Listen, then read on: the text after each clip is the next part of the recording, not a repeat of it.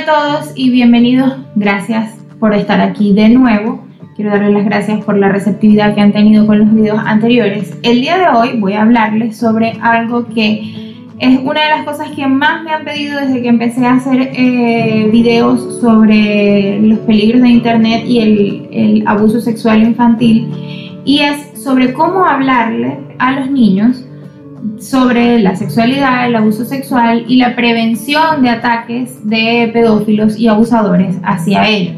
Hoy voy a contarles mi experiencia como mamá con niños de distintas edades.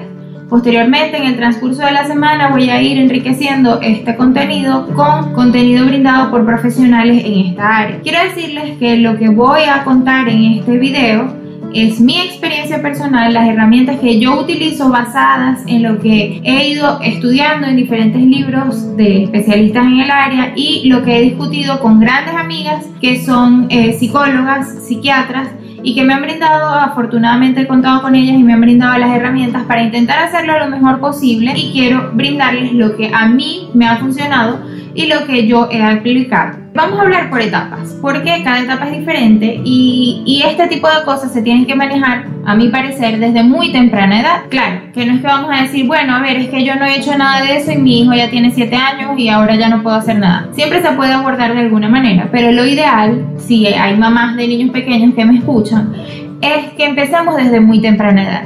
Muy temprano, tan temprano como desde antes de que el niño comience a adquirir el lenguaje, nosotros debemos empezar a darle herramientas para que ellos reconozcan las partes de su cuerpo y reconozcan las sensaciones que son placenteras o que no son placenteras para ellos. Por ejemplo, mostrarle al niño apenas empiece a adquirir el lenguaje cuáles son las partes de su cuerpo de manera clara y precisa, sin cambiarle nombres a nada, sin hablar de cosita, el pancito, no. Las partes de su cuerpo tienen su nombre y tenemos que llamarlas por su nombre real. Apenas el niño empiece a adquirir el lenguaje, comenzamos a identificar esas partes del cuerpo para que él tenga conocimiento de ellas y para que sepa más o menos la funcionalidad de cada uno. Con la boca doy besos, sonrío, hablo, con los ojos veo, con las manos toco y así sucesivamente. Asimismo, vamos introduciendo los términos de las sensaciones y la emocionalidad a ellos para que puedan diferenciar entre las sensaciones negativas y las sensaciones positivas. ¿Cómo lo vamos a hacer? Por ejemplo, el bebé tiene un dolor o una molestia porque se rompió, porque se cortó, porque se cayó, porque se dio un golpe y nosotros vamos a decir, ¿qué sucede? ¿Te duele? ¿Dónde te duele? ¿Te duele aquí? ¿Te duele la cabecita? ¿Te golpeaste? O por ejemplo, el niño le molesta el zapato, le queda apretado o hay algo del zapato que le está rompiendo, explicarle, ¿te molesta? Esto te está molestando. Vamos a quitártelo porque esto te está molestando. O por el contrario, le estamos acariciando la cabeza y el bebé se está quedando dormido y nosotros le decimos, ¿te gusta que te acaricie la cabeza? ¿Te gusta que te duerma de esa manera? Y de esta forma el bebé va reconociendo las sensaciones y las emociones ligadas a estas sensaciones. ¿Para qué hacemos esto? Para que en el futuro, cuando el niño no le guste algún tipo de situación o conducta que alguien haga hacia ellos, ellos puedan notificarlo de manera efectiva.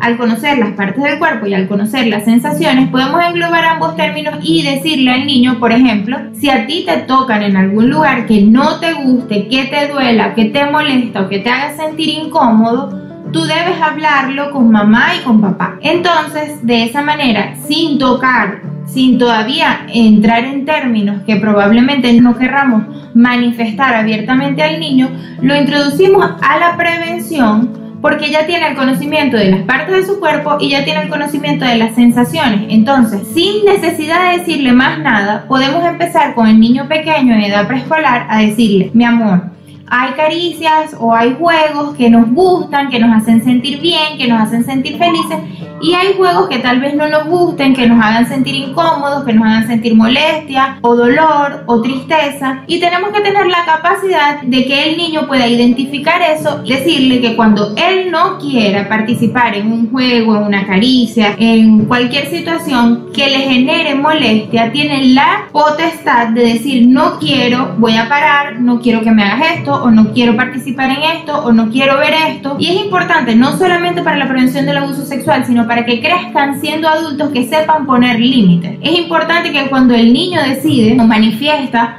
que no quiere hacer algo o que no quiere participar en algo, respetemos esa decisión y no intentemos doblegar su autonomía porque, claro, hay excepciones. Eh, al doblegar este tipo de autonomía que ellos tienen sobre su cuerpo, sobre sus acciones, podemos hacerlos propensos a que alguien más lo obligue a hacer una cosa desagradable y ellos sientan que es normal, ahorita vamos a ahondar más en eso, que los adultos puedan obligarlos a hacer ciertas cosas. Es importante que ellos entiendan el término incomodidad.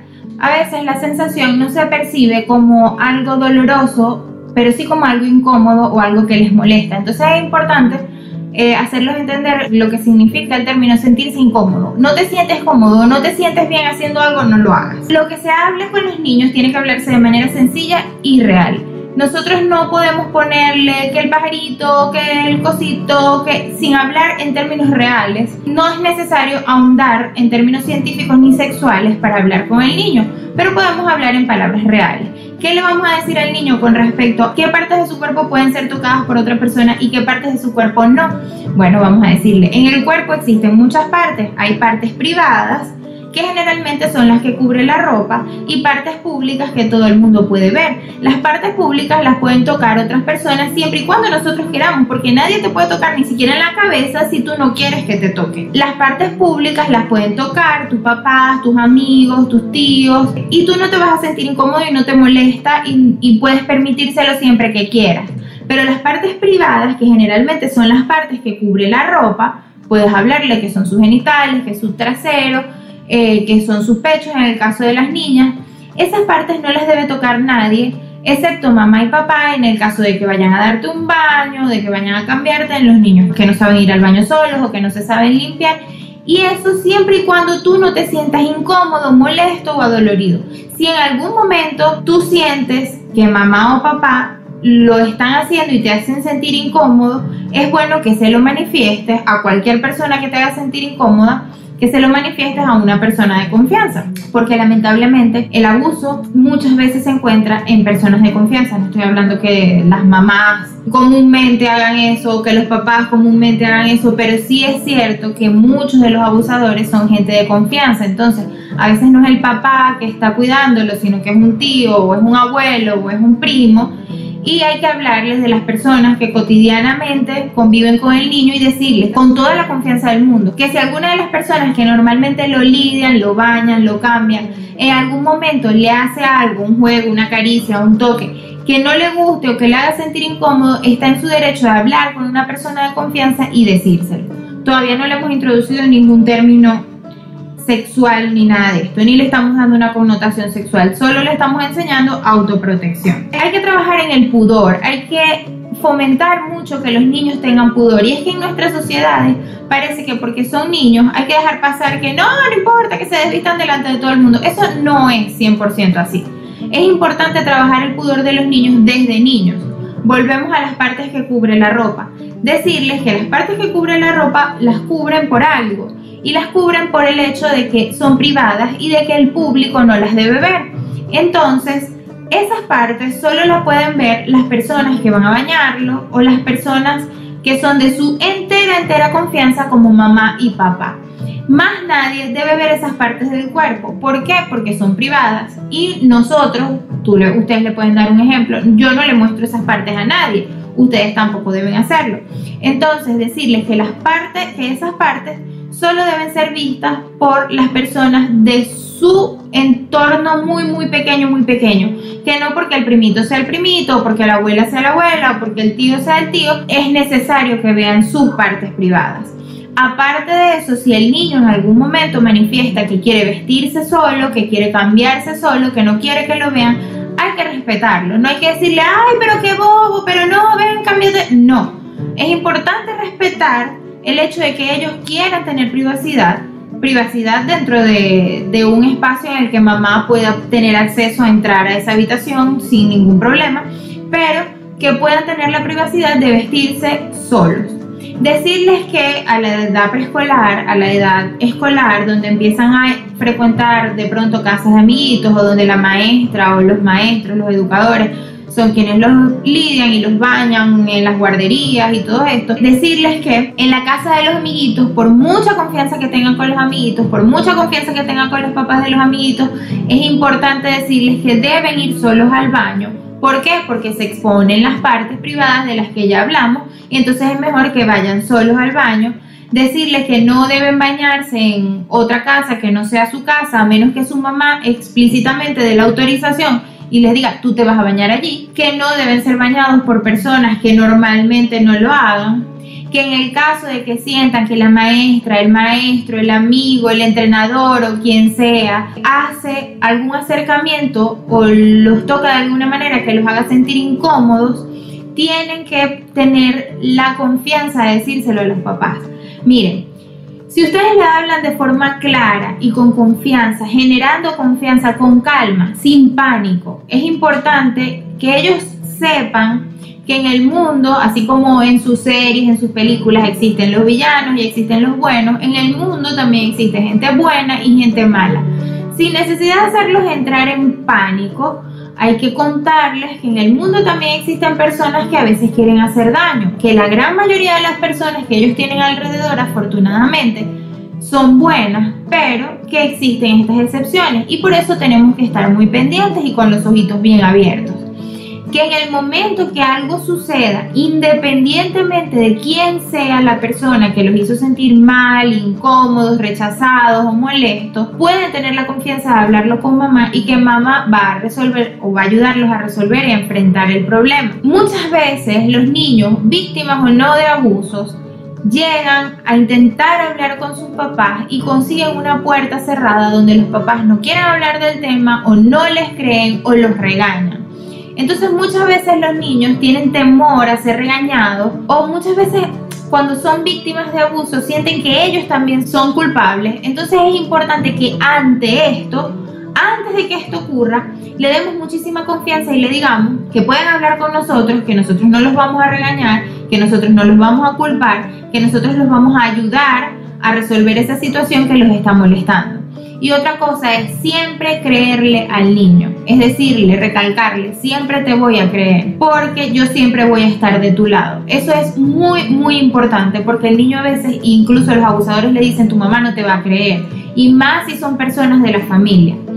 Miren, a veces toca respirar hondo, poner cara de póker. Eh, es difícil cuando un niño llega a hacerte una pregunta incómoda. Es difícil cuando un niño llega a hacerte una pregunta que no esperas porque siempre la lanza en el momento que uno menos lo espera y te quedas como ¡Oh! Pero tenemos que tratar de aprender a administrar nuestra cara y a tomarlo con la mayor naturalidad posible. Porque si entramos en pánico, en rechazo, en molestia, los niños tienen una capacidad inmensa de leer nuestro lenguaje corporal y ellos van a captar eso y van a decir, ok, este tema no lo puedo hablar con mi mamá. Si nosotros desde la calma somos abiertos o hacemos pensar que aquí no está pasando nada, nada grave, lo vamos a resolver, o yo te puedo explicar, como cuando un niño llega a hacer una pregunta sobre sexo a sus padres, el decirle, ¿qué es eso? ¿Qué es esa cochinada? O, tú, ¿por qué estás hablando de eso? Tú, ya. Ahí en ese momento se cierra la puerta y ya no vas a volver a tener ese puente que de confianza que te acaba de tender el niño. En ese momento cierras la puerta y ya esa pregunta y el resto de las que vienen tampoco te las va a hacer. Entonces es valorar el día que el niño tenga la confianza de hablar contigo, de preguntarte algo, valóralo como un tesoro porque es un puente que está tendiendo de confianza entre tú y él. Y ese puente no se puede quemar, no se puede romper. Otra cosita, los niños pequeños, no obligarlos a tener manifestaciones de afecto cuando ellos no lo desean. Dale un beso al tío, dale un beso al tío, dale un beso al abuelo, dale un beso a un extraño, saluda con un abrazo, dale un abrazo. No. El niño tiene, nuevamente se les digo, autonomía sobre su cuerpo. Si el niño no desea manifestar su afecto de cierta manera, está en su derecho de no hacerlo, porque al obligarlo a manifestar afecto, lo ponemos en la posición de que un adulto puede obligarlo a manifestar afecto hacia él. Y volvemos a lo mismo, entonces, ¿qué le estamos enseñando? Hablarles sobre los secretos. Hay que hablarles de que existen secretos malos y secretos buenos. Seguimos sin meter ningún término sexual. ¿Por qué le vamos a hablar sobre los secretos? Porque muchas veces los abusadores utilizan el tema de los secretos para que la relación quede en secreto porque los demás no van a entender o porque tu mamá te va a regañar. Entonces es importante que los niños sepan la diferencia entre los secretos buenos y los secretos malos. Decirles que existen secretos buenos, como por ejemplo, vamos a hacerle una fiesta sorpresa a papá. Y eso es un secreto bueno. Y existen los secretos malos, como por ejemplo que alguien te diga que no me cuentes algo, que tú sepas que está mal que no me lo cuentes. Ese tipo de secretos no se deben tener con mamá y papá. Seguimos previniendo sin hacer ningún daño ni romper la burbuja. El niño va creciendo y se convierte en preadolescente y esa es la parte más difícil probablemente. Ok, en el caso de que el niño haga la pregunta y sea quien se adelante a los padres, esto es muy importante. Si ustedes no se sienten preparados para hablarlo en el momento, no vayan a tomarlo a mal, no vayan a poner mala cara, simplemente díganle, ustedes sabrán cómo, eh, dame un chancecito, déjame que termine aquí, que estoy ocupada, no sé qué, y vamos a hablarlo porque eso es importante, no vamos a perder el tema, pero dame un chance que ahorita lo hablamos. Ustedes respiran profundo, leen, preguntan o lo que sea y luego se sientan a hablar con el niño con la calma que ya deben tener después de que hayan respirado y hayan, hayan eh, asumido la pregunta y le responden de la manera más sencilla y más franca posible. La edad habitual para que surjan estas preguntas es más o menos entre los 10 y los 11 años, pero nosotros más o menos podemos Mm, observar la madurez del niño o la reacción del niño ante alguna escena que veamos en la televisión o ante alguna cosa, alguna conversación que hayamos escuchado. En mi caso fue así, fui observando algunas cosas de las cosas que hablaban las niñas con, con mi niña y esa. Y entre los 10 y los 11 años, eh, después de ver algo como un pedazo de una película donde se daban un beso o, algo, algo relacionado, le pregunté si ella sabía lo que era una relación sexual, así con esas palabras. Y ella me contestó que sí, que sí, que sabía. Le dije, bueno, em, cualquier cosa que, bueno, de ahí se desencadenó una serie de preguntas y una serie de respuestas y fue bastante gracioso, la verdad.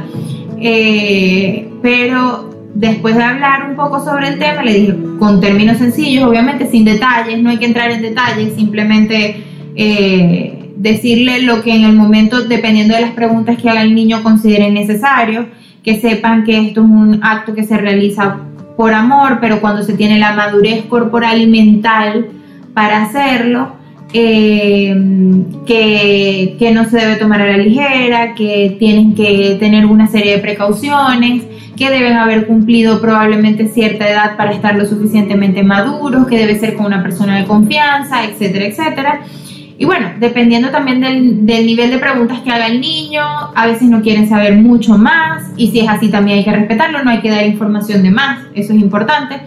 Y dejarle claro que eh, yo siempre le digo a, a, mis hijas, eh, bueno, no me ha tocado con el varón, pero se lo digo a mis hijas, que yo, más que ser su amiga, soy su mamá y soy la persona que va a decirle las cosas, aparte de con la base científica, con el mayor amor posible para ellos y con la mayor necesidad de que todo salga bien para ellos. Entonces, que probablemente cuando le pregunte a una amiga, a veces yo le digo, hay cosas que tú vas a preferir contarle a tus amigas y yo no pretendo que me cuentes todo, pero hay cosas que necesito que me cuentes antes de a tus amigas porque yo soy la que te va a ayudar a manejar el problema eh, con la madurez de, de mi edad y de las experiencias que ya yo he vivido eh, y probablemente si lo manejas con una amiga o con otra persona de tu edad, lo que hagan es enredar un poquito más las cosas. A mi hija le hablo de las responsabilidades de tener un teléfono celular, le hablo de que existen personas que se toman fotografías, le digo vergonzosas por no decirles otra cosa, fotografías locas que en el momento te tomas con tus amigas que dan pena, con caras locas, que están feas, con poses feas, y de pronto esas fotos las ve todo el mundo y a ti te dejan en ridículo eh, y tú te sientes muy avergonzada porque todo el mundo está viendo tus fotos locas que te tomaste en la confianza de tus amigas. No le, no le estoy introduciendo ningún término extraño, pero ya estamos hablando de tener precaución sobre lo que haces con tus amigas con un teléfono celular mientras no están tu papá supervisando. Y lo delicado que es eh, tener una imagen que esté rodando por todo el mundo y que te pueda hacer sentir avergonzada, sin manejar otro tipo de términos.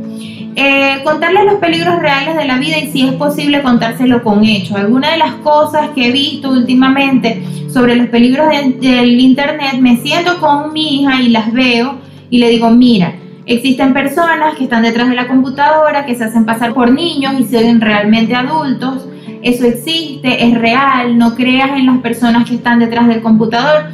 Hace varios días llevo diciendo en, los lives que lanzar a un niño a las redes sociales sin haberle advertido el peligro que hay es tal cual o peor que lanzarlo a la calle sin supervisión y sin enseñarlo a pasar una calle. Probablemente no le pase nada, pero es bastante probable que ocurra un accidente. Porque eh, en la calle se van a conseguir con una buena cantidad de personas, se van a conseguir con una buena cantidad de peligros y en internet probablemente con más peligro porque las personas están detrás de un dispositivo y detrás del dispositivo podemos ser lo que queramos ser. Un hombre de 50 puede hacerse pasar por una niña de 13. Entonces, lo que no se vale en la calle tampoco se vale en las redes sociales. No se le debe dar datos a las personas por redes sociales, no se le deben aceptar regalos, esto es muy importante. Con los adolescentes y preadolescentes y los niños grandes, los abusadores intentan seducirlos con regalos. Es importante que digan que hay diferentes tipos de regalos y que si alguien te pide algo a cambio de darte un regalo, no lo aceptes sea lo que sea el regalo, aunque lo desees mucho, aunque sea algo que te guste mucho, no hay que aceptar regalos condicionados. Eh, decirles que eh, no hay que aportar datos sobre tus padres, sobre tu vivienda, sobre en qué trabajan tus papás o cuánto tiempo estás solo en la casa, como no lo harías con un desconocido en la calle.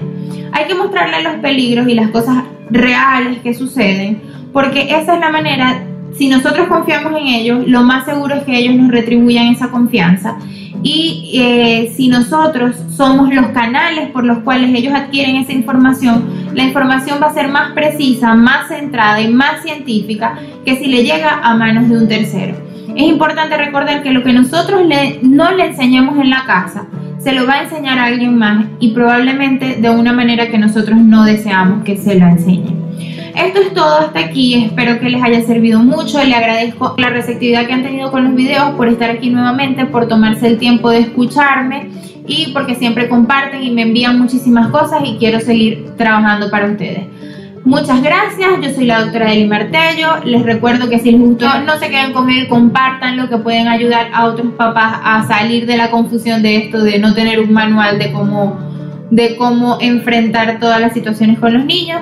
Y bueno, los espero en un próximo video. Recuerden seguirme en todas mis redes sociales como arroba dra.delimartello, eh, seguirme en Instagram, suscribirse y darle like a mis videos. Un besito, muchas gracias por estar aquí. Los veo en un próximo video. Música